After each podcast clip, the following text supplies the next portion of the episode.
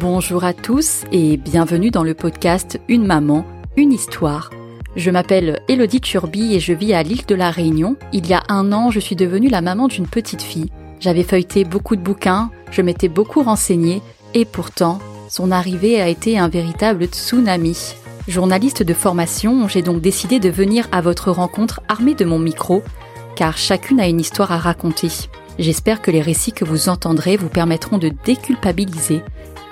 Aujourd'hui, dans Une maman, une histoire, nous recevons Floriane. Originaire de métropole, c'est à La Réunion qu'elle choisit de poser ses valises pour élever ses enfants. Sa belle aventure prend une tournure bouleversante lorsque cette mère de famille de deux enfants découvre être atteinte d'une tumeur borderline de l'ovaire qui devient un cancer. Avec deux enfants en bas âge, dont un encore allaité, baisser les bras n'est pas une option. Posez-vous confortablement et découvrons ensemble le petit bout de chemin de Floriane dans Une maman, une histoire. bonjour Floriane. Bonjour. Est-ce que pour euh, commencer, tu peux te présenter? Ah, Je m'appelle Floriane, j'ai 39 ans, donc j'ai deux enfants, deux garçons qui viennent d'avoir 7 et 4 ans. Et euh, tu as eu ton premier enfant euh, en métropole. Et qu'est-ce qui t'a donné envie de fonder ta famille à La Réunion finalement? Plusieurs raisons. Déjà, on avait envie de vivre une autre expérience de vie. Euh, après Moult, euh, enfin on a cherché dans plusieurs pays, on n'a pas forcément trouvé de boulot. Notre condition c'était qu'un de nous deux trouve un travail. Et euh, après réflexion, on a décidé de choisir l'outre-mer. Et en regardant un petit peu en fonction de nos critères, on a choisi la Réunion. Et après ça s'est fait assez rapidement. Ton premier enfant avec quel âge quand tu es arrivée? Deux ans et demi. Et euh, ton envie d'avoir un deuxième était déjà installée Alors euh, oui, j'ai eu des, un peu de difficulté à avoir l'aîné, donc on avait commencé les démarches pour le deuxième. Et au moment où j'allais un peu enclencher officiellement, vraiment les choses avec le gynécologue, j'ai su que je, que je changeais de poste, qu'on arrivait à la Réunion. Donc du coup, on voulait faire une pause d'essai bébé. Et au final, bah, je suis tombée enceinte naturellement, euh, en mode un peu passager clandestin. Ok. Et le premier, il était issu, enfin, c'est une grossesse naturelle ou? Ah Oui, naturelle, mais grâce à aide médicamenteuse. Et alors, comment tu as vécu ces deux expériences, ces deux grossesses, euh, ces deux accouchements? Euh, bah, L'aîné, euh, c'était un peu idyllique au sens où j'ai bon, j'ai mis du temps à mettre à faire une pause par rapport au travail, mais voilà, j'ai vraiment pu euh, profiter un peu de mes derniers mois de grossesse et, euh, et des premiers mois de sa vie parce qu'il a eu aucun souci, tout allait bien. le deuxième, bah, on venait d'arriver à la Réunion. Professionnellement, c'était compliqué parce que je venais de prendre un poste. Et, euh, et puis bah, en fait une deuxième grossesse qu'on a déjà un enfant c'est pas du tout de repos. Enfin ça a été assez laborieux. Et j'ai fait un suivi à Manao maison de naissance. Et c'est vrai que j'étais tellement maîtrise de ce qui se passait que euh, bah, il est né à la maison. C'était pas prévu? Non c'était pas du tout prévu et c'était un merveilleux accouchement. C'est arrivé rapidement? Euh, non j'ai eu 7 heures en tout. Ok, mais t'as bien géré ta douleur chez toi? Ouais, en fait le premier, j'ai accouché ce qu'on appelle par les reins, donc il était bien tête en bas, mais à l'envers, donc sa tête qu'on tapait contre le coccyx en fait. Donc toutes les douleurs sont dans le dos, ce qui est assez violent. Et du coup, le, deuxième, bah, il est né dans le bon sens comme il faut. Et du coup, bah, ça a glissé tout seul en fait. Donc j'ai pas eu de douleur vraiment. Euh, bon après, il y avait tout le travail aussi avec la maison de naissance, mais euh, au final, euh, je pense que j'ai j'ai pas pris conscience que je, de bah, d'où j'en étais dans le travail. Je pensais qu'au moment où on a décidé de partir, une demi-heure avant qu'il naisse, je pensais que j'étais à 4 cm, même pas quoi. Et en fait, j'étais, bah, il avait franchi le col. Et ton grand, euh, il a pu, euh, il a pu un peu participer. Alors il venait d'avoir trois ans. En fait, ils ont trois ans et un jour d'écart. Donc la veille, on a fêté son anniversaire. Donc lui il venait de se lever, il a joué avec ses cadeaux, il a pris son petit déj, il est venu voir au moment où le petit est né mais genre c'était totalement normal et après il est reparti faire ses activités et en fait il s'en souvient pas. Alors qu'il a une très très bonne mémoire et euh, pour lui c'est un non événement il sait bien que son petit frère est là mais la naissance c'est normal. Normal normal. Bébé allait arriver maintenant il est là et, ça. et tout va bien. Et moi je retourne à mes jouets. Ok. Et euh, quand on accouche euh, chez soi, est-ce que la charge mentale, elle est pas plus lourde ou? Alors moi, franchement, au début, mon gros frein de faire Manao, c'était de fait de pas rester, à... enfin de de pas avoir le séjour à la maternité. Et en fait, c'est juste génial parce que au final, euh, déjà, on n'a pas eu le choc qu'a eu mon fils aîné quand de la maternité on allé à la maison. Les après cinq jours à la maternité, quand on arrive à la maison, finalement, c'était un environnement totalement étranger pour lui. Ça a été très compliqué. Du coup, le petit, bah, il est né à la maison, donc tout de suite, il était dans, dans son bain enfin dans son milieu, donc on n'a pas eu de, de, de, choc comme ça. Et euh, non, au final, c'est génial. On peut se faire à manger, on peut, enfin, on a notre nourriture, nos habitudes, nos, notre lit, notre père. Et euh, moi, en plus, à la maternité pour mon aîné, euh, bah, en fait, mon aîné, il dormait la nuit, sauf que moi, je dormais pas à cause du bruit des autres enfants qui pleuraient, des, des allers-retours, des infirmières. Elle, venait à 7 heures du matin, le seul moment où je dormais. Enfin, voilà. Du coup, c'est vrai que clairement, c'est au contraire, c'est c'est génial de rester à la maison après la naissance. Tu as allaité tes enfants? Oui, les deux, ouais. Ok. Et là, euh, tu as le fait que tu aies accouché chez toi, tu as pu quand même le mettre au sein, tu as pas eu de difficulté pour Non, bah après c'est vrai que le fait d'avoir eu déjà un enfant, tout de suite je me suis ressouvenue euh, au niveau allaitement. En plus comme j'ai allaité mon aîné 21 mois, finalement quand mon petit est né, j'avais encore du lait. C'était pas si lointain. Non, c'était pas si lointain parce qu'en fait on met du temps à pu avoir de lait en fait. Donc ça peut durer un an, pendant un an encore le corps produit. Donc finalement euh, bah tout de suite j'avais du lait et euh, donc voilà, non, j'ai pas eu de soucis à ce moment, à ce niveau-là. Après, à Manao, les sages-femmes sont hyper disponibles et viennent très régulièrement. Donc euh, voilà, moi, j'avais pas besoin, mais en tout cas, en cas de besoin d'allaitement, elles sont, elles sont disponibles. On se sent pas euh, tout seul chez soi avec euh, son mari et non, non, pas du tout. On se sent pas abandonné. Non, au contraire, c'est c'est beaucoup plus confortable. De ce que j'ai entendu aussi, on se remet vite physiquement. Bah, en fait, c'est très drôle, c'est que j'ai accouché trois semaines en avance. Et j'avais pris rendez-vous chez l'ostéo pour euh, un peu qui me prépare tout le bassin. Et donc j'avais accouché le samedi. Mon rendez-vous chez l'ostéo était le lundi matin. Comme j'avais le rendez-vous lundi matin à 8 heures, je me sentais pas d'annuler la dernière minute, donc je suis venue euh, au, à la séance ostéo. Donc il a un peu halluciné parce qu'il déjà m'a dit mais qu'est-ce que vous faites là? Vous êtes genre vous êtes en liberté alors que vous venez d'accoucher. Et en fait, il m'a dit c'est incroyable. C'est il m'a dit c'est la première fois que je manipule une femme qui a accouché euh, aussi, enfin depuis si peu de temps. Et en fait, on sent aucun, on sent rien de votre corps. Euh, enfin, votre corps est nickel, tout va bien. il sentait les hormones euh, parce que je sais pas au toucher, il sentait que j'avais plein d'hormones. Mais il m'a dit votre corps est tout va bien. Enfin, j'ai, rarement vu ça comparé à des femmes qui consultent, bah, qui ont eu des, des péridurales et qui ont le dos bloqué, euh, ce genre de choses. Donc au contraire. Et euh, finalement, je me sentais tellement en forme que j'ai trop fait, j'ai agrandi ma déchirure, enfin les trucs improbables. Et, euh, Au final, tu t'es pas assez ménagée après. Oui, non, bah clairement non. C'est le risque de, de, rester à la maison quand on a mon tempérament, de voilà, de, de se croire invincible et, et de faire trop. Et quand il est né, le deuxième, il souffrait d'hypertonie. Donc en fait, il était très tonique dans son corps. Donc il avait, bah, il, supportait pas d'être allongé. Il vomissait facilement. Donc euh, il dormait que sur nous. Enfin, du coup, les premiers mois ont été assez durs euh, au niveau manque de sommeil. Enfin, j'ai vraiment connu ce qu'on appelle l'épuisement euh, avec lui. Bah, plus après les soucis de santé que j'ai eu qui sont additionnés à tout ça. Donc une très belle expérience pour toi. Mais après, au bout de ton, quand ton enfant a environ un an, tu découvres que tu as un cancer. Euh, il venait d'avoir un an à peu près. J'ai commencé à avoir des douleurs importantes dans le bas du ventre et notamment ce que j'ai différé des douleurs handicapantes, invalidantes, parce qu'au fur et à mesure, je je pouvais quasiment, enfin, ça s'est fait vraiment sur plusieurs mois, mais je commençais à plus en plus avoir du mal à, à faire des choses, notamment rester assise, être debout. Donc, euh, du coup, globalement, j'étais aussi très fatiguée. Donc euh, au début, j'avais pas fait le lien avec la maladie. Comme je disais, mon, mon deuxième a mis à peu près trois ans à faire ses nuits, donc on était aussi fatigués par les nuits, euh, enfin faire ses nuits, à faire des nuits euh, correctes pour nous. Donc on était aussi bah, fatigués. Enfin moi, je commençais à être dans l'épuisement sans sans en avoir conscience. Donc voilà, au fur et à mesure, j'ai commencé à avoir moins des douleurs. Donc on a commencé à plus trop sortir le week-end, tout ça, parce que j'étais pas bien. Et en fait, ça s'est arrivé, c'était au mois de novembre. Donc il avait un an et trois quatre mois où j'ai vraiment commencé à avoir des douleurs importantes.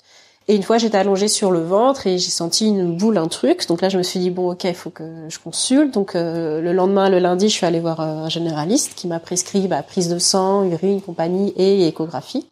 L'échographie était une semaine et demie après. Euh, donc j'ai je l'ai vu le lundi, le mercredi c'était jour férié. Là j'ai dit à mon conjoint mais heureusement que c'était férié, que je travaillais pas parce que j'aurais jamais tenu niveau douleur. Le lendemain je suis allée au boulot et en fait j'ai quitté le boulot en pleurs, je je tenais plus assis, je savais même pas comment faire pour chercher mes enfants. Euh, j'ai appelé ma sage-femme parce que j'étais en bas à droite. Enfin, moi, je pensais que c'était plus euh, gynécologique. Donc, elle, elle m'a un petit peu grondé parce qu'elle m'a dit ça peut être une crise d'appendicite, faut aller tout de suite aux urgences. Je lui dis bon, ok, j'irai demain matin. Donc, le vendredi 13 novembre, c'est pas une blague. Euh, je dépose mes enfants à l'école, crèche, et euh, après je vais aux urgences. Donc, c'est un peu bizarre de s'auto-emmener aux urgences. Tu avais pas reçu tes résultats de prise de sang encore? Ah si, en fait, au niveau prise de sang urinaire, tout allait bien. Il me restait que à faire l'échographie abdominopelvienne, mais c'était euh, six jours après. Et là, moi, j'étais pas en capacité de tenir. Je, disais, je tenais plus debout, je tenais plus assise. La seule position supportable était allongée. Est-ce que le milieu médical, euh, tu, tu baignes un petit peu dedans ou pour toi, c'est un peu l'inconnu euh? Bah, je baigne plus ou moins dedans parce que je suis engagée à Manao. À ce moment-là, j'étais pas encore présidente de l'ASSO, mais on va dire que j'allais régulièrement au shore, vu que Manao est basé au shore. Après, euh, moi, j'ai pas forcément de connaissances plus que ça, comme euh, comme tout le monde. Donc il y a rien qui t'alerte. Enfin, il y a rien qui, enfin, il y a tes douleurs qui t'alertent, mais médicalement parlant, tu te dis pas. Euh, non, en plus, j'avais pas trop ce que J'avais syndrome des ovaires polykystiques, donc je dirais des douleurs de ce type-là, j'en avais souvent, euh, mais pas à ce point-là. Euh, après, je me je enfin j'ai pas vraiment euh, j'ai pas eu d'inquiétude sur le fait que ça soit l'appendicite. Je me sentais plus que c'était un, truc euh, ovarien. Enfin je voyais bien la douleur la zone. Enfin je oui, notre corps. Donc bref je vais aux urgences. Et là donc euh, fil en aiguille j'arrive au service gynécologie. Et là je tombe sur une interne en mode tête à claque qui me dit ah mais c'est pas grave c'est un kyste fonctionnel c'est lié c'est hormonal. Donc je vous enlève votre stérilet vous prenez la pilule dans trois jours ça ira mieux donc là, il m'annonce que j'en avais un kyste de euh, une dizaine de centimètres, un autre de 5 à l'ovaire droit et à peu près pareil, enfin un petit de 5 à l'ovaire gauche. Donc en gros, euh, un pamplemousse et deux oranges. Quoi. Et là, il me dit, je vous arrête une semaine et, je lui dis, mais je tiens même pas à 6. Enfin, elle me dit, ah mais ça va passer tout seul. ok, donc je suis en arrêt une semaine. Ok, donc après j'appelle ma sage-femme, je lui dis bah t'en penses quoi? Je lui dis moi je trouve ça énorme la, la taille quoi ça. Enfin dis tu penses ça peut se résorber en une semaine? Elle me dit bah je sais pas franchement moi je pense si c'est enfin si c'est fonctionnel, si c'est lié au, cycle hormonal, je pense qu'il faut au moins un mois. Ok, donc une semaine après, bah ça allait pas mieux. Donc je vais voir mon généraliste, euh, bon un peu paumé, bon voilà, il me dit bah je vous mets en arrêt une semaine de plus. Une semaine après, euh, c'est reparti. Et entre temps, j'avais pris un rendez-vous chez le gynéco, donc euh, un mois après, parce qu'en fait l'interne m'avait dit de faire un contrôle dans trois mois, et donc ce qui me semblait beaucoup trop long, donc je me suis dit bon, je fais un contrôle dans un mois, vu que ma sage-femme et mon généraliste semblait d'accord sur le fait qu'il fallait au moins un an, un mois pour que ça se résorbe. Je prends rendez-vous. Euh. Donc là, mon, généraliste finit par m'arrêter bah, jusqu'à ce que je vois la gynécologue. Donc là, je retourne au shop voir une gynéco qu'on m'avait chaudement recommandé. Et là, tout de suite, sans m'examiner, elle me dit ça peut pas être un kyste fonctionnel vu votre niveau de douleur. Donc euh, soit c'est autre chose, soit c'est un problème viscéral. Mais elle me dit c'est pas possible. Et là, elle m'examine tout de suite. Elle me dit bah non, c'est un kyste organique. Donc ça veut dire que c'est dans votre corps. Et le seul moyen qu'il parte, c'est qu'il faut l'enlever ça va pas pas se partir euh, comme par magie. Et elle me dit bah donc faut que je vous opère parce que vous risquez une torsion d'ovaire et là c'est pas la même histoire. Je sais pas si tu connais mais torsion d'ovaire en gros c'est on m'a expliqué la douleur c'est comme si on nous mettait un poignard dans dans le corps. Du coup j'ai eu envie d'éviter ça puis du coup c'est opération d'urgence donc c'est pas elle m'a dit voilà là là si c'est moi qui vous opère c'est prévu on fait les choses dans l'air de, dans les règles de l'art j'essaye de pas toucher à votre ovaire de préserver votre fertilité mais si à ce moment-là c'était hors de question pour moi d'avoir un troisième enfant mon petit il dormait pas. Enfin c'était euh, voilà. C'était pas t'étais encore dans le dur. J'étais encore dans le dur. Pour moi c'était pas envisageable. C'était une question avec mon conjoint. Lui il était contre. Bon j'étais oh. Et euh, bref du coup elle, me programme une opération le 21 décembre. Euh, une semaine avant elle me prescrit une IRM donc je passe je fais pas je passe l'IRM l'IRM, ah, ils me l'ont calé entre deux rendez-vous, donc j'ai attendu je sais pas combien de temps, sachant qu'à ce moment-là, bah, debout assis, c'est des postures très douloureuses pour moi. Donc je fais l'IRM et puis avant de sortir, le, gars qui m'a préparé vient me voir un peu penaud, il me dit est-ce que vous voulez le rapport? Tout ça, je dis non mais c'est bon, c'est une IRM avant opération, euh, tout va bien quoi. Il me dit ok. Et j'ai pas tilté moi du tout qu'il y avait peut-être quelque chose euh, d'autre que ce qu'on m'avait dit. Et juste avant d'aller au bloc, donc là je vois la gynéco, moi j'étais trop contente de la voir parce qu'elle elle avait dû réorganiser tout son planning pour m'opérer, donc j'étais en mode ah je suis trop contente de vous voir et tout. Et là elle me fait drôle de tête, elle me dit bon alors comment vous dire? J'étais ah putain ça dit. Elle me dit bah je pense que déjà on va devoir enlever votre ovaire droit parce que on peut pas enlever le kyste sans abîmer l'ovaire et si juste avant l'opération juste avant l'opération. Elle me dit il faut que je vous enlève tout l'ovaire. Donc là, je commence à pleurer. Elle me dit, et par contre, je pense que c'est une tumeur borderline de l'ovaire. Donc en gros, euh, ils disent borderline parce que c'est entre la tumeur et le cancer, un peu entre les deux, mais bon, c'est pas top. Elle m'a dit, voilà, on verra l'opération, mais euh, il y en a sur l'utérus et l'autre ovaire. Et là, du coup, quand on te dit qu'on t'enlève l'ovaire droit, ça veut dire qu'après, tu seras plus fertile. Alors ça sera juste que j'aurai un ovaire en moins. Voilà, tu fais pas le deuil d'une maternité en fait quand on te dit ça. À ce moment-là. Euh, sachant qu'à la base, je devais partir en ambulatoire, je devais avoir une petite célioscopie, donc en gros, ils font deux trois trous dans le ventre et je ressors le soir même. Et là, t'as le temps de prévenir ton mari ou Ah bah non, j'étais sur le brancard. Non, donc non, il n'est pas au courant. Non. Euh, du coup, d'un moment, la gynéco vient me voir, donc bah là, elle m'explique que, euh, en tout cas de visu, euh, le diagnostic de tumeur borderline de l'ovaire se confirme qu'ils doivent envoyer les analyses, euh, donc les anapates, donc on attend les anapates, mais euh, que pour elle, il faudrait enlever l'utérus et l'autre ovaire. Waouh, ce que c'est Et là, déjà, juste au niveau de tes enfants, c'est ton mari qui va les récupérer. Euh, ouais, je sais pas, ils sont, ils sont en crèche, oui. Alors j'en avais un à la crèche et un à l'école. Et en plus, mon conjoint travaille loin. Du coup, lui, ça nécessitait de poser sa journée. Euh, ok. Donc, il avait prévu le coup d'aller les chercher, de te récupérer ensuite à l'hôpital et que vous rentriez ensemble. Ouais. Et est-ce que tu avais déjà laissé tes enfants la nuit ou pas? Oui, bah en plus, je suis en situation d'allaitement. Donc, euh, bah, les seins qui commencent bien à gonfler, j'avais rien pris en fait. J'avais pas tiré rien. Et euh, du coup, mon conjoint, lui, était sans nouvelles parce qu'à l'hôpital, ils ont mis du temps à l'appeler. Je je sais pas exactement ce qui s'est passé. Enfin, moi, je leur jette vraiment pas à la pierre après. Mais du coup, il a mis du temps à avoir des nouvelles. Donc lui, comme il savait qu'à partir de 18 h c'est trop tard pour me récupérer, bah, il s'est pointé à l'hôpital avec les enfants. Donc là, à ce moment-là, on était en plein Covid. Normalement, tu rentres pas à l'hôpital comme ça. Euh, donc au final, ils m'ont ils m'ont dit, bah on vous garde. Euh, enfin, c'était d'un commun accord parce que moi, ils m'ont dit, est-ce que vous sentez de sortir? Je dis, bah en fait, je peux même pas marcher. Là, je peux même pas me mettre debout. Et puis, sachant aussi que si tu rentres à la maison avec des enfants, bah, avec un aussi petit, il comprend pas forcément qu'il faut laisser maman, quoi. Oui, bah là, j'avais pas vraiment compris le truc non plus. Je l'ai compris après, en sortant plutôt que privé de l'hôpital. Et euh, du coup, il me dit, bah, on vous garde, comme ça, on va s'occuper de vous, tout ça. Je dis, ok. Comme ça, il me re bien de morphine pour que j'ai enfin plus mal. On peut allaiter avec la morphine? Oui, bah en fait, il y a un délai. Bah après, ils savaient que j'allaitais, donc ils m'ont tout... Tout était calé pour que tu puisses continuer ton allaitement. À un moment dans mon parcours avec le gynéco, je lui ai dit, l'allaitement, c'est pas un sujet, c'est une donnée. J'allaite. Donc vous vous débrouillez pour me donner les médicaments compatibles avec l'allaitement. Et en fait, il y en a, il y en a plein. Donc euh, après, ouais, par rapport à la... Comment ça s'appelle? À, la morphine, il y avait un délai, mais de toute façon, je crois que c'était 12 heures, mais de toute façon, entre le moment où ils m'ont donné et que j'allais sortir, c'était OK. Euh, ou j'ai peut-être dû tirer un peu après, enfin... J'avais du lait au congèle. Il faut juste bien se renseigner et mettre en place une bonne méthode. Ouais, mais ça, il savait et euh, donc il n'y avait pas de souci. Donc du coup, bah, j'ai resté la nuit à l'hôpital. Bon, très compliqué parce que je supporte pas les exercices générales, donc il euh, faut que je vomisse, faut que ça sorte. Donc je passais ma nuit à vomir. Euh, mais après, le lendemain matin, ça, ça allait. Est-ce que tu t'inquiétais pour euh, tes enfants qui étaient seuls avec ton mari à ah ce oui, non. Ce que j'ai pas oublié, c'est que non, du coup, ils se sont pointés à l'hôpital. En fait, ils ont été hyper cool. Ils ont accepté que mon conjoint et mes enfants viennent dans la chambre d'hôpital. Mais euh, donc non, j'avais pas d'inquiétude parce que je sais que mon conjoint gérait. Après, l'inquiétude quand même, c'était par rapport au petit que j'allaitais, qui avait des nuits chaotiques, qui s'endormait au sein, enfin tout le truc. Oui, c'est ça. Donc je savais que la nuit pour eux, elle est difficile, mais moi, j'étais pas en état de, de gérer. Il avait pas le choix. ouais, c'est ça, il avait pas le choix. Et euh, après, oui, c'est vrai que maintenant, j'ai peut-être oublié aussi, parce que ça fait plusieurs années et que j'ai travaillé sur moi-même. Mais oui, je sais que si j'étais pas sereine, mais que, enfin, c'était le mieux pour moi. Et je pense, enfin, de toute façon, j'étais pas en état. Je, pouvais même pas marcher, donc je pouvais pas sortir en fait de, l'hôpital. Du coup, je suis sortie vers 14 heures. Euh, donc là, mon conjoint est venu me chercher. Bah, du coup, il a dû devoir poser sa journée encore. Donc pour revenir euh, dessus, donc là, quand tu t'es réveillée, la gynécologue t'a annoncé que tu devais enlever l'autre ovaire. Elle, elle, pensait fortement, mais il devait attendre les résultats des anapates. Et toi, dans ta tête, est-ce que tu tu es entre guillemets d'accord en te disant ben bon j'aurai plus d'enfants c'est comme ça tu te résignes ou bien tu es vraiment déçu? Euh, en fait ils m'ont dit aussi que suivant euh, les résultats des anapates euh, il y a des démarches qui étaient possibles à faire notamment près de l'hôpital de Saint-Pierre qui sont spécialisés dans ce genre de questions donc de préserver ma fertilité. En fait, à un moment, ils m'ont dit que j'avais le choix. Soit je faisais, j'enlevais tout ce qu'il fallait pour que je guérisse, Soit on pouvait tenter tout de suite une grossesse, mais ça veut dire ouais.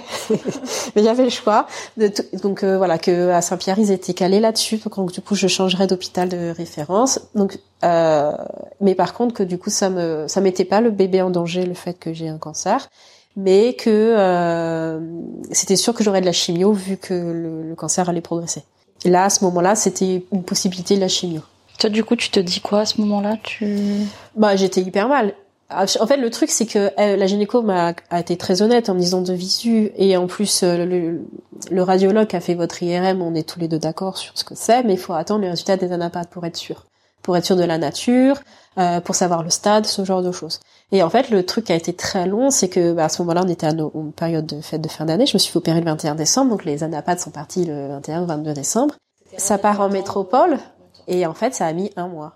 C'était très très long. Sachant qu'ils m'ont dit normalement c'est 10 jours, mais en fait euh, parce qu'en fait ça a été long aussi parce que c'est un, un cancer qui est rare, qui est pas connu et donc les biologistes aussi mettent du temps à déterminer. Genre, en fait, il faut pas qu'ils se gourrent quoi sur la, le, diagnostic. Enfin si. C'est quoi le diagnostic euh, clairement? Alors on m'a dit tumeur borderline de l'ovaire et à ce moment-là, alors les, je, je l'ai découvert après, me l'avait pas prononcé, mais c'était stade 4. Mon stade 4, c'est le pire des, c'est 1, 2, 3, 4, et le 4, c'est le moins cool. Donc, en fait, 4, en gros, c'est que la tumeur de base est, euh, est invasive et que les nouvelles. c'est quoi, un cancer de l'utérus et ovaire? C'est ovaire et qui après s'est étendu. Est-ce que c'est dû au, c'est lié aux ovaires polykystiques ou pas du tout? A priori, non. Après, moi, franchement, j'ai jamais eu un moment le besoin de savoir pourquoi. Moi, c'était juste, on m'enlève ça. Pour moi, c'était même pas une question d'enlever ou pas. C'est on enlève. Ok, bah du coup, euh, on va m'enlever mon utérus et mes ovaires. Je dis mais moi, je les aimais bien. mon utérus, il a quand même porté mes enfants. Quoi, tu vois, il y avait un côté, euh, bah merde, euh, non, j'ai pas envie. Et aussi, bah, quand on a eu enfin le résultat des ANAPA, donc là, la gynéco qui me suivait au début m'a dit, bah, vous changez de gynéco, vous allez chez un gynéco spécialiste, toujours au CHOR, mais spécialiste de ça. Et là, je le rencontre, et là, il me fait un dessin de corps de femme, en plus que j'avais compris à l'envers, et il me fait un grand trait tout droit en me disant, on vous opère comme ça. En gros, c'est de la parotomie, donc on m'a ouvert de la moitié des côtes jusqu'au pubis sur 30 cm. Il m'a dit, vous avez la tumeur dans tout l'abdomen, faut tout enlever. Ok. Et là, il m'a dit, donc moi je réalise pas trop, enfin je suis en pleurs, et là il me dit, faut que, donc il me questionne sur les aides qu'on a à la maison, donc j'ai dit, bah nous on est une métropole, on n'a pas de famille à la Réunion, il m'a dit, faut, faut, faut que vous fassiez venir quelqu'un pour vous aider. Et moi ça me semblait euh, exagéré quoi. Je me suis dit, ouais, il exagère tout ça, après je me suis dit, bon on va quand même l'écouter quoi. qu'il a l'habitude, et en effet oui, après une opération si importante, euh, déjà je suis restée cinq, euh, non je suis restée six jours à l'hôpital, et j'ai demandé une sortie précoce que j'en pouvais plus. Euh, ce qui, pff, je sais pas si c'est forcément une bonne idée, parce que du coup physiquement c'était très difficile. J'avais du mal à, à tout faire, à me lever, enfin rien que m'asseoir c'était compliqué, euh, m'allonger c'était compliqué. Euh, allaiter euh, c'était plus ou moins agréable du coup. Bah, comme mon petit se réveillait la nuit, je pouvais pas y aller, donc c'est une conjointe qui amenait le bébé. Enfin bon, c'était euh, un peu une logistique. Après, ça fait du bien aussi au moral de reprendre la vie euh, normale. Mais voilà, en logistique, c'est un peu difficile. Du coup, c'est ma belle-mère qui est venue nous donner un coup de main et euh, voilà, du coup, elle a géré. euh, Et toi, c'est pourquoi c'était important pour toi de continuer à allaiter? Je crois que c'était le seul truc qui me reliait à la maternité à ce moment-là. Je, je savais que je pourrais plus avoir d'enfant, donc je pourrais plus allaiter. Donc c'était, euh, voilà, c'était la seule chose euh, qui me reliait. Après mon aîné, je l'ai je l'ai allaité 21 mois. Quand j'étais opérée, là, la parotomie, euh, donc où, voilà, on m'enlevait tout, bah mon fils, c'était le pile le jour de ses 18 mois. Du coup, pour moi, j'avais pas à ce moment-là encore envisagé d'arrêter l'allaitement. Surtout que vu sa personnalité aussi, où euh, C'était un bébé demandeur. Très demandeur, euh, dans ses émotions qui part vite en vrille, donc euh, on n'avait pas non plus la foi d'arrêter l'allaitement. on n'avait pas le C'est un courage. confort aussi parfois. hein. Ah bah oui, non mais c'est clair. Moi j'ai toujours dit l'allaitement c'est une solution de, de feignant en fait, parce qu'on n'a rien à gérer, en biberon, on sort comme on veut, il y a tout à disposition. Il y a le petit câlin tété pour ouais, calmer voilà. bébé. Et puis bah quand il se réveillait la nuit, je gérais pas le pas la privation, mais lui expliquer non, t'as plus besoin à ton âge voilà, de boire. pas bah, besoin de bercer ou quoi, c'était petit tété. Voilà, puis, donc euh, du coup, euh, mais voilà, c'était vraiment la. Enfin, en tout cas, moi, c'était pas. quelque chose qui te tenait vraiment à cœur Oui, et que voilà. tu avais envie de En continuer. tout cas, par rapport à mon aîné, la durée l'allaitement, euh, moi, je pensais aller au, moi jusqu'à deux ans. Après, je, je sais que j'en avais un peu marre aussi. Et par confort. Et, euh, et à ce moment-là, c'est vrai que c'était, je dis, c'est mon dernier truc de maman, enfin de maman jeune enfant, en fait. Parce que j'étais encore vachement dans le bain, bah, des bébés, tout ça. Bah oui. Ils sont, il était encore tout petit, hein. Oui, et puis c'est vrai que mon aîné, il a assez bien compris ce qui se passait. À l'hôpital, ils nous ont donné un livre aussi qui explique que sa maman a une maladie, qui explique super bien. Donc lui, il a assez bien géré la situation. Il était super content que sa mamie soit là. euh, Son père l'emmenait à l'école. Enfin, c'était génial. il a bien vécu le truc, en fait. Par contre, lui, le, le deuxième, ça a été difficile. Les séparations. Alors euh, déjà le séjour à l'hôpital, ça a été dur parce que bah, en gros il- ma belle-mère et mon mari ont vécu une situation horrible. Ils pleuraient tout le temps. euh, du coup, enfin ma belle-mère elle avait qu'une date, c'était le mettre à la crèche parce qu'elle en pouvait plus. Quoi. Bon moi la crèche il était bien, il avait ses repères, moi ils étaient au courant, on s'était euh, à peu près calé. Enfin, je pense que voilà, quand il était à la crèche, il était bien. Quand il était à la maison, quand j'étais pas là, bah c'était super dur pour lui. Et quand j'étais à la maison, bah j'étais là sans être là au final. Est-ce que tes proches, ils te racontaient un peu que c'était dur à la maison ou bien ils te préservaient? Non, j'ai pas eu de, j'ai pas souvenir que j'étais accablée par ça. euh. Après, je posais les questions, je demandais comment ça se passait et bah, sans surprise, c'était difficile. Toi, dans ta tête, c'était euh, la guérison, euh, c'était essayer de se guérir et se rétablir vite. C'était quoi C'était quoi ton objectif à ce moment-là? Euh, bah en fait, j'en ai pas trop. Déjà, j'ai eu une grosse période de déni. En gros, je, quand, quand, on, quand on a eu les premières anapathes, le médecin m'a parlé de faire une demande d'ALD, d'affectation longue durée, de me mettre en congé longue maladie. Je suis fonctionnaire, donc c'est voilà, c'est c'est ce, Ce régime-là ces régime-là, donc c'était trois mois ou six mois. Moi, je trouvais ça excessif. Je dis, je vais pas être absente trois mois. Et là, mon, mon généraliste me dit, non, mais vous faites une demande d'arrêt de six mois. Je dis, mais c'est- non, j'assumais pas du tout. Et les fois, une fois que ma belle-mère est partie, quand je déposais mon fils à la crèche, je croisais des collègues et j'avais honte. J'avais l'impression de, de, Tu pouvais aller travailler. ouais, d'être en arrêt de complaisance, quoi, en fait. Alors, pas du tout le cas. Mais euh, du coup, je, en fait, une fois que j'ai eu donc la laparotomie, euh, on a dû attendre les anapates. Une fois qu'elles sont arrivées, ça a été assez rapide. Là, par contre, le gynéco m'a dit qu'il les avait poussées pour pas que ce soit si long que la dernière fois. Donc, ça a mis une semaine et demie. Et là, il m'a dit, bon, finalement, c'est un stade 3. On a tout enlevé. Donc, euh, la chimio, n'en parle plus. Euh, sûr, il y en a pas. En gros, là, c'est fini. Vous êtes guéri. Vous êtes en rémission. Et euh, du coup, c'est vrai que moi, ça a été assez rapide le moment où je savais que je pouvais passer à autre chose. Ça a mis quoi, un an? Non, en fait, finalement, j'ai j'ai été opérée la première fois le 21 décembre et la deuxième fois le 3 février. Ok, donc on va dire, allez, cinq mois. Voilà. euh, Après, c'est les suites où j'ai pas mesuré que ça serait si long. Et c'est vrai que bah se remettre d'une opération quand on a des enfants, c'est compliqué parce que finalement il n'y a pas vraiment de repos. Euh, une fois que ma, ma mère est restée un mois après, bah, c'est moi qui devais les redéposer à l'école, donc faire la route, tout ça. En plus, mon fils aîné n'était pas dans son école d'affectation parce qu'on avait déménagé, on avait choisi de le laisser dans son école. D'accord, pour pas trop bouger les repères, Voilà. mais du coup, vous, ça vous faisait de la route et une On autre a choisi organisation. le mieux pour lui, pas du tout le mieux pour moi. Donc en gros, je mettais une heure à faire ma, tout ce que j'appelais la tournée marmaille, l'école puis la crèche à cause des embouteillages. Et euh, et c'est vrai que bah, voilà, une fois que j'étais à la maison, je pouvais me reposer. Après, il y a eu les vacances. Enfin, du coup, c'est vrai que mon aîné avait besoin aussi d'un suivi en, en chez une psychomotricienne. Donc j'ai dit ah bah tiens, on va mettre ça mercredi. du coup, c'est clair que voilà, c'est hyper compliqué de se remettre une opération quand on a quand on a des enfants. Après, l'avantage aussi, comme je disais, c'est que j'avais deux belles raisons de me battre. J'avais deux belles raisons de me battre pour aller mieux. Euh, pour euh, le seul truc physiquement que j'arrivais à faire, c'était le tour du jardin. Bah, voilà, c'était mon activité sportive du jour. Je faisais le tour du jardin. Euh, voilà pour, euh, pour faire. euh, voilà, je suis allée, je suis allée voir un psychologue un an après, mais j'ai fait le MDR pour aider à évacuer tout ça. Ça m'a énormément aidé. Voilà, voir les ostéos, enfin tous tous les trucs. Enfin, enfin dire tout le suivi que j'ai pris l'initiative de faire, qu'on n'est pas forcément accompagné de façon classique par la médecine. Et là, ton mari, il peut pas prendre de congé spécifique quand c'est comme ça, je crois, non? Non. Bah après, il avait aussi lui sa situation professionnelle où il est sur un poste à responsabilité et euh, à ce moment-là, il faisait pas de télétravail. Euh, il a posé des jours et tout, mais voilà, à chaque fois, c'était mal vu aussi à son boulot. Enfin, en gros, euh, mal vu que le- le- l'homme pose des congés pour s'occuper de sa famille, tu vois. Enfin, on en est là un peu aussi. On va Il y a encore des mentalités euh, difficiles, surtout dans ça. le monde de l'entreprise où. euh, Voilà. Et en fait, on parle beaucoup parfois de, de discrimination un peu envers les femmes, mais on n'en parle pas beaucoup euh, envers les pères bah, Oui. qui subissent euh, une double pression de se dire il faut qu'ils soient là et c'est pas à eux de s'occuper de leurs enfants. Donc euh, parfois il y a, il y a ça en entreprise aussi. Oui, euh. c'est ça. C'est vrai du coup, il avait un peu la double peine. Moi, je lui disais, bah, t'as pas le choix, puis j'ai besoin de ton soutien. Et puis après, au boulot, il dit, bah non, bah aussi, on a besoin de toi. Donc le pauvre, il était un peu étriqué. Après, c'est vrai que le rôle d'aidant, il est, il est dur, il est ingrat parce qu'ils sont pas du tout valorisés et euh, ils sont pas du tout accompagnés, en fait. Le seul moment où il a vraiment eu du soutien, il était allé voir mon médecin généraliste pour les enfants et euh, là, le généraliste a pris le temps de discuter avec lui euh, bah, pour essayer de voir si ça allait.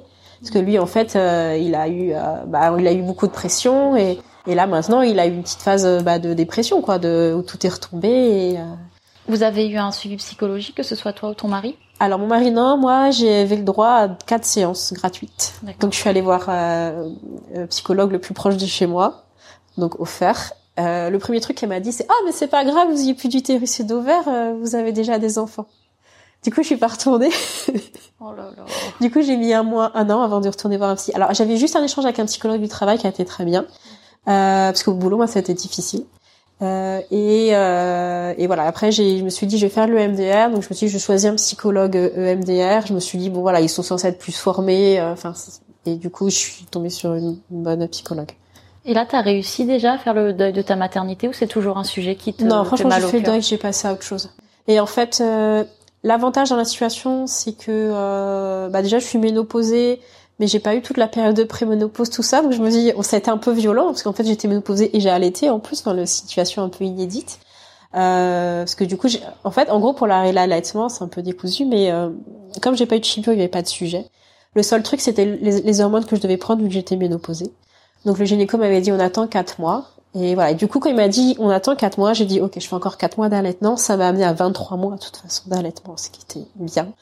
Et euh, du coup, j'ai arrêté. J'étais voilà, j'avais eu le temps d'accepter que l'allaitement allait prendre fin. J'avais une deadline et quand j'ai vu mon gynéco, je lui ai dit c'est bon, j'allaite plus. il était hyper impressionné. Il m'a dit ah vous auriez pu continuer. Je suis dit non, on m'avait dit quatre mois. bon après, je commençais à avoir les bouffées de chaleur. J'avais bouffé de chaleur quand j'ai allaité. Donc à un moment, c'était juste horrible parce que bouffées de chaleur, franchement, c'est pas cool. Donc voilà, du coup, j'ai eu du mal à trouver le bon dosage, mais une fois que j'ai trouvé le bon dosage, ça allait. Donc c'est vrai que l'avantage de, de ce que je me dis, c'est que pour moi, être enceinte, c'est plus un sujet. Donc au moins, j'ai plus cette charge mentale là. Et voilà, moi je tourne la page. Là maintenant, mes enfants ont 7 et 4 ans et c'est autre chose quoi. Du coup, j'ai plus les couches, j'ai plus euh, les nuits difficiles. Euh... euh ouais, alors plus aussi difficiles que quand ils sont tout petits. ouais, c'est ça. Il y a, il y a les cauchemars, mais bon, c'est un réveil par nuit, c'est plus 6. Et euh, voilà, là on passe à autre chose, on peut faire plus d'activités. Maintenant qu'on est à la maison, ils peuvent jouer ensemble. Moi, je peux faire autre chose. Enfin, je découvre le plaisir juste de pas être dans la même pièce qu'eux et de pas m'inquiéter, qu'ils vont pas grimper n'importe où, qu'ils vont pas se noyer. Enfin, donc voilà, du coup, ouais, on passe à autre chose en fait, clairement, et, euh, et c'est agréable de voir aussi les enfants grandir, d'avoir d'autres préoccupations. Euh, il y a toujours des nouvelles, mais euh, voilà, qu'au moins toute la période euh, bébé, bah, avec ses avantages et ses inconvénients, voilà, maintenant c'est derrière nous.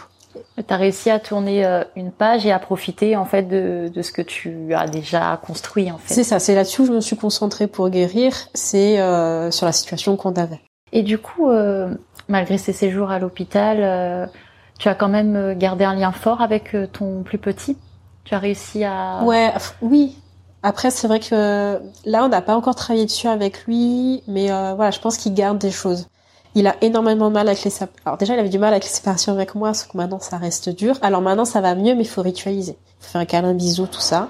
Euh, mais pendant longtemps, c'était très compliqué la séparation. Ah, il a fait sa deuxième rentrée? Ouais, c'est ça. Il est en moyenne section maintenant. Et là, euh, ça va à la moyenne section parce qu'il est avec la même maîtresse que petite section, qu'il adore. Et je me dis, ouais, en fait, tant mieux. Voilà, il a pas... je, je, le changement de maîtresse et de classe aurait pu être difficile. Donc ça c'est un point rassurant. Oui, mais voilà, il est beaucoup dans euh, à, la, à la maison je me sens en sécurité. Enfin il le, il le dit comme ça. À l'école avec ma maîtresse je suis en sécurité.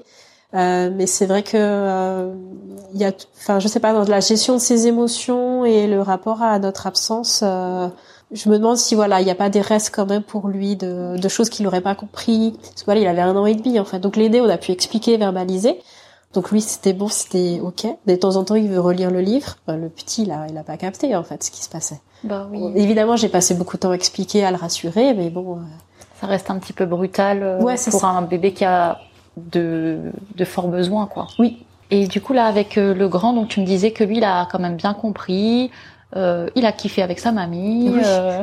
Mais c'est vrai qu'il n'a pas été très impacté, euh, je pense. Et du coup, cette cette expérience-là, qu'est-ce que ça a changé dans ta maternité? Est-ce que ça a changé ta vision de la famille? Bah, À la base, je suis quelqu'un qui relativise beaucoup, qui essaye de profiter l'instant présent, et c'est vrai que c'est quadruplé maintenant? J'ai envie de profiter à fond.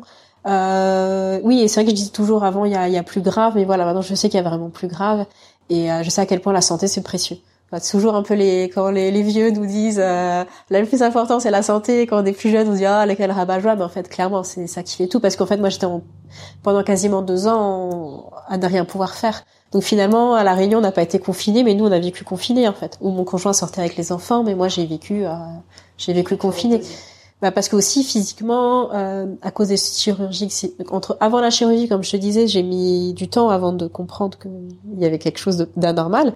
Donc j'étais déjà en douleur invalidante et après l'opération, oui, j'ai mis euh, beaucoup de temps en fait à me remettre physiquement. Et du coup, c'est au niveau de ta cicatrice que ça te faisait mal? Alors c'est la cicatrice, mais c'est aussi comme je suis restée longtemps alitée, les muscles fondent. Et après, bah, faut tout remettre en route. J'avais, j'avais pas une bonne posture.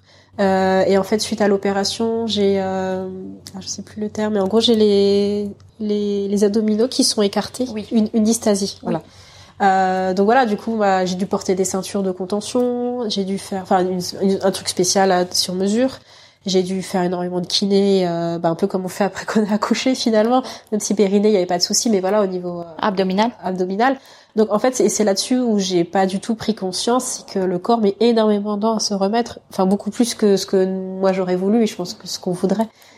Et ça, c'est dur à accepter en fait. Comme je disais déjà, j'étais dans le déni par rapport à la maladie, donc j'étais dans le déni que j'avais besoin de soins et de temps tout simplement. Et la maladie, c'est quelque chose que que tu avais déjà eu dans ton entourage, etc. Ou bien c'était vraiment euh, une inconnue? Non, non, c'était une inconnue.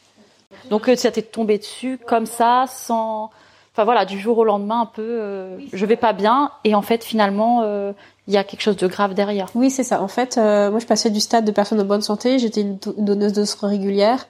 À, ça, c'est un truc aussi qui m'a beaucoup coûté depuis pouvoir donner mon sang. À voilà, à être malade et moi j'ai appelé l'établissement français du sang après les opérations pour dire ouais c'est bon, je, je vais faire parce qu'ils m'avaient appelé pour des relances. J'ai dit c'est bon, je suis remis, je peux faire don du sang. Ils m'ont dit non mais vous faites plus, vous pouvez plus faire. Je dis ah bon? D'accord. Ouais, bah non, il y a un risque euh, de transmission. Ouais. ouais. Ok. Donc euh, oui, c'est ça qui est très dur. Tu vois, c'est de passer de, en gros, en mode tout va bien, je profite de mes enfants, à euh, bah, plus plus ça va, plus c'est difficile, je peux plus porter mon bébé, mm. du coup on peut plus faire de balade, mm. enfin tout devient un peu plus compliqué. Euh, et à euh, là je peux plus rien faire du tout, je pouvais même pas le porter, enfin pour l'échange, ben, c'était une galère totale pour le changer. C'était hyper douloureux pour moi. Enfin, de tout, de tout devoir réorganiser la vie, en fait. Oui, c'est vraiment euh, un chamboulement euh, inimaginable, quoi. Oui, c'est ça. Et sans compter euh, les inquiétudes, parce que là, finalement, tu nous racontes assez rapidement, mais je suppose que entre entre les périodes opératoires, entre les résultats, on se pose mille questions. Oui, oui, bien sûr. Et je pense aussi que quand on connaît pas ce ben, ce milieu-là, ben on ne sait pas trop la gravité, on sait pas trop comment ça va se soigner, etc. Oui, bah surtout que moi en plus à chaque fois avant mes opérations, j'ai complètement minimisé les opérations qui m'attendaient. Donc euh, par exemple pour la deuxième ils m'ont posé une péridurale, moi je pensais qu'ils me la posaient, qu'ils me l'enleveraient. Enfin tout con, ils m'ont dit que je restais cinq jours à l'hôpital, j'ai pris cinq tenues différentes, sauf qu'en fait je suis restée à l'IT trois jours, parce qu'ils m'ont laissé la péridurale trois jours. Et j'ai mis, euh, et, enfin, du coup j'avais demandé une sortie précoce de l'hôpital, donc j'ai marché la veille mais quand je dis marcher, je me suis levée, j'ai fait pipi et je suis retournée au lit. Donc rien que sortir de l'hôpital, physiquement, ça a été hyper dur. Et j'avais peur qu'ils me voient, qu'ils me disent oh non, vous retournez dans votre chambre. Enfin, en fait, j'aurais aimé qu'ils me mettent un fauteuil roulant, sauf que je savais que si je demandais un fauteuil roulant, parce qu'il m'avait dit il y a des conditions pour vous sortir et donc euh, être en fauteuil roulant, c'était pas possible. Faut toujours faire un peu bonne mine euh, devant ouais, les ça, le tout, tout, tout va bien. Et c'est vrai que la sortie, ça m'a semblé interminable, quoi, physique. Enfin, c'était, comme je te disais, finalement, il y a il y a la chirurgie, mais c'est tous les muscles qui font tout ça, tout remettre en route. Enfin, voilà, je suis pas forcément détaillé, mais j'ai des fonctions de base comme d'aller aux toilettes qui étaient devenues impossibles. Enfin, donc les, les, les suites sont très très lourdes, parce qu'ils ont touché à l'estomac, et là, on touche à l'estomac, c'est c'est galère. Donc rien que m'alimenter, c'était difficile. En fait. Et là, aujourd'hui, tu as retrouvé euh, ton équilibre euh, familial? Oui, totalement. Ou bien tu es encore en train de, de, le chercher? Non, je pense que c'est bon. Euh, c'est bon, ouais. Vous vous êtes retrouvé oui. même avec ton, ton conjoint? Ouais. Après, oui, c'est vrai que ça, après c'est long à se remettre en place aussi. Quand même, quand je reprends, euh, ouais, on a mis du temps avant de, de retrouver des activités euh, familiales. De moi, de, de bah, je, je garde toujours ça. J'ai la peur de la nouvelle douleur. Il y a des trucs que, par exemple, mon conjoint s'est inscrit euh, pour faire Tropicadingue, je lui dis non mais moi j'ai pas envie de me prendre un truc dans le mid, enfin je c'est niette quoi. Les trucs un peu foufou là, j'ai j'ai pas envie d'entendre parler pour le moment. Donc c'est vrai que je suis un peu en mode euh... prudence. c'est ça. Bon ça, ça, commence à aller mieux mais euh, voilà, je sais que bah, là j'ai une interdiction de porte-charge lourd par exemple, je suis pas censée porter des trucs plus de 5 kilos. Donc euh, voilà, des fois aussi il y a enfin clairement il y a un avant après pour euh, pour le corps. Euh, souvent, quand les gens sont très malades, les personnes sont très présentes au début, enfin sur le moment. Genre, ah, il fait de la chimio, il se fait une opération. Mais sauf qu'en fait, enfin moi en tout cas, je l'ai vécu comme ça. Le plus dur, c'était après. Parce qu'en fait, quand, quand on est dans les soins, bah, on sait qu'il faut faire. Enfin, il n'y a pas de question en fait. On subit. Et, euh, et c'est après en fait. Une fois qu'on se retrouve tout seul à la maison, que tout est difficile. Et en fait, je pense que les gens se rendent pas compte qu'on n'ont pas vécu ça, que rien que de manger, ça peut être difficile. Rien que de faire le tour du jardin, ça peut être difficile. Et c'est à ce moment-là, en fait, on a besoin d'aide. Oui, que c'est un combat qui continue après et que c'est là où l'accompagnement est, ouais. est, manquant. Et que ça dure, euh, comme je disais, le corps met beaucoup plus de temps que ce qu'on pense à 100 mètres. Et puis parfois, je suppose que les gens peuvent dire, bah c'est bon, c'est fini. C'est ça. Et en fait, non, c'est oui, pas ou fini. l'éternel, mais c'est pas grave, t'as déjà deux enfants. Ou les, la maladresse comme j'ai deux garçons. Ah bah le troisième, ça sera une fille. Bah non, en fait, il y en aura pas. Enfin, moi, je le dis cash maintenant. Je dis non, il y aura pas de troisième. Ça marche plus. c'est fermé. Bon, maintenant, je le vis bien, mais euh, ouais. Tu, tu prends un petit peu l'humour pour te défendre, quoi. Oui, c'est ça. Mm. Ouais. Ouais, donc il euh, y a plein de, de, petites remarques parfois Oui, bah après c'est toujours les marques, les gens qui font des remarques sur la prise et perte de poids. Là, par exemple, j'avais perdu énormément de poids. Les gens qui me disent ah génial, t'as perdu du poids. Je dis oui, j'ai aussi perdu un utérus et deux ovaires, quoi. ah oui. Donc ouais, le, le combat, il, euh, il continue même au-delà, et il y a toujours euh, des, des, petites, euh, enfin des, des, petites épreuves au quotidien en fait. Oui, c'est pendant longtemps. Ouais. ouais. Donc ça, ça, ça reste. Ouais. Et ensuite, tu t'es euh, engagée euh, à Manao? Euh, donc j'étais j'étais bénévole engagée euh, bah, depuis la naissance de mon aîné, euh, de mon deuxième pardon 2019. J'ai toujours fait de la du bénévolat en fait depuis que j'ai 16 ans. Et c'est vrai quand je suis arrivée à la Réunion, bah j'avais pas, j'avais quitté un peu mon assaut. Et c'est vrai que le sujet m'a me porté. Et puis en fait, Manao, ça nous apporte tellement que j'avais envie de redonner en retour. Enfin moi j'ai eu un accouchement merveilleux. Enfin ça m'a ce que je dis souvent, c'est qu'il y a plein d'expériences de vie douloureuses qui nous changent. Bah là, on parle de maladie, il y a le deuil. Mais en fait, là, une naissance comme j'ai eu, c'est une expérience qui m'a changé, mais qui est une belle expérience, en fait. Et du coup, ouais, j'avais envie de donner. Et du coup, euh, il y a eu un changement total de CA. Donc, nous, on a été élus en décembre 2021. Ok.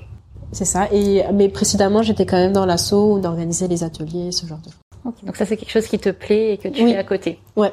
Et qui t'a toujours tenu à cœur. Oui, bah peut-être que ça m'a aidé aussi parce qu'au moins parce que du coup je travaillais pas, je le vivais hyper mal.